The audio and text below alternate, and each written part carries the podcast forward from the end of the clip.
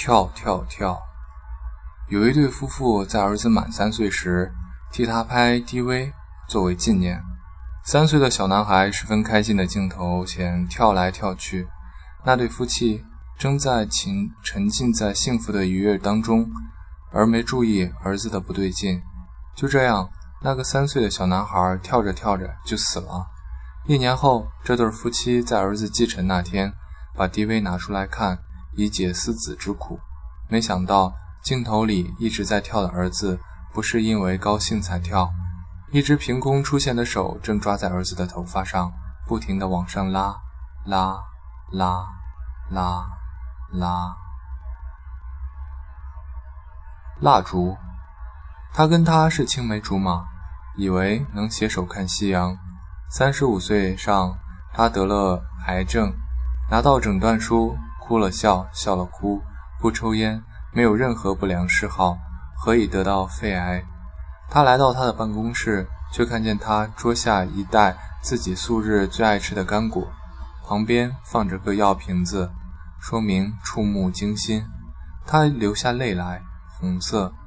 三日后，他哭着为他点燃生日蜡烛，他不在，他点燃了三十四根长蜡烛，一根短蜡烛，低笑道。你真是瘦了，都不够做三十五根蜡烛的。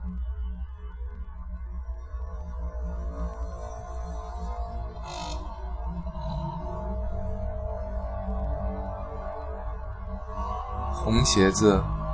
农历七月中，我的男朋友上了成功岭，无聊之际，我就找我的一个好朋友一起去爬井冈山。对于阳明山，我跟他都超级熟。几乎踏遍了，他便提议我们从景天岗走到捐瀑布去吧，因为他没有去过，而我也觉得那瀑布挺可爱的，所以就一边聊天一边走到了捐寺瀑布。当瀑布出在在出现在眼前时，朋友兴奋地想要去玩水。当他越过栏杆的那时候，不知道为什么，我有一种不祥的感觉，不是放马后炮，是真的，所以赶紧叫他回来。于是。他一脸扫兴的样子看着我，我说：“我们走吧，不要待太久。”离开绢丝瀑布没多久，我开口：“你叫我为何？你知道我为何叫你回来吗？”他说：“不知道耶，我觉得你怪怪的。”我说：“我刚刚有一股很不好的感觉，不知道是什么，所以快走。”真的。刚说完话，我就看见左边悬崖突然出现一双红颜色的鞋子，看得出是女鞋，很新，不过没有看到人。看到那双鞋，我的直觉就是跳下去。我们两个人对视一眼，一句话就没说，一直往前走，一直走，走到了出了山林，看到太阳才松口气。我说那双鞋好恐怖，朋友说对呀，觉得毛骨悚然，很恐怖。我们始终搞不懂为什么那双鞋会在哪里。下山后，我们去找她男朋友，她朋友一看到我们就很紧张地问我们去了哪里。一听到我们去了捐丝瀑布。便很生气地骂我们一顿，后来才告诉我们这个故事：有一对兄弟彼此相爱，但是伦理伦理障碍不能在一起，两个人便决定殉情。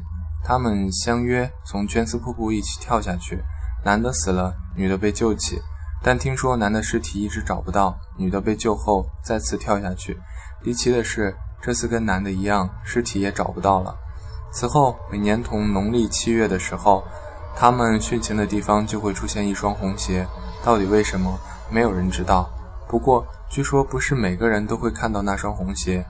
看到的话，要是人在当场乱说话，或是碰了它，就会。听到这儿，我跟朋友两个人鸡皮疙瘩掉了一地。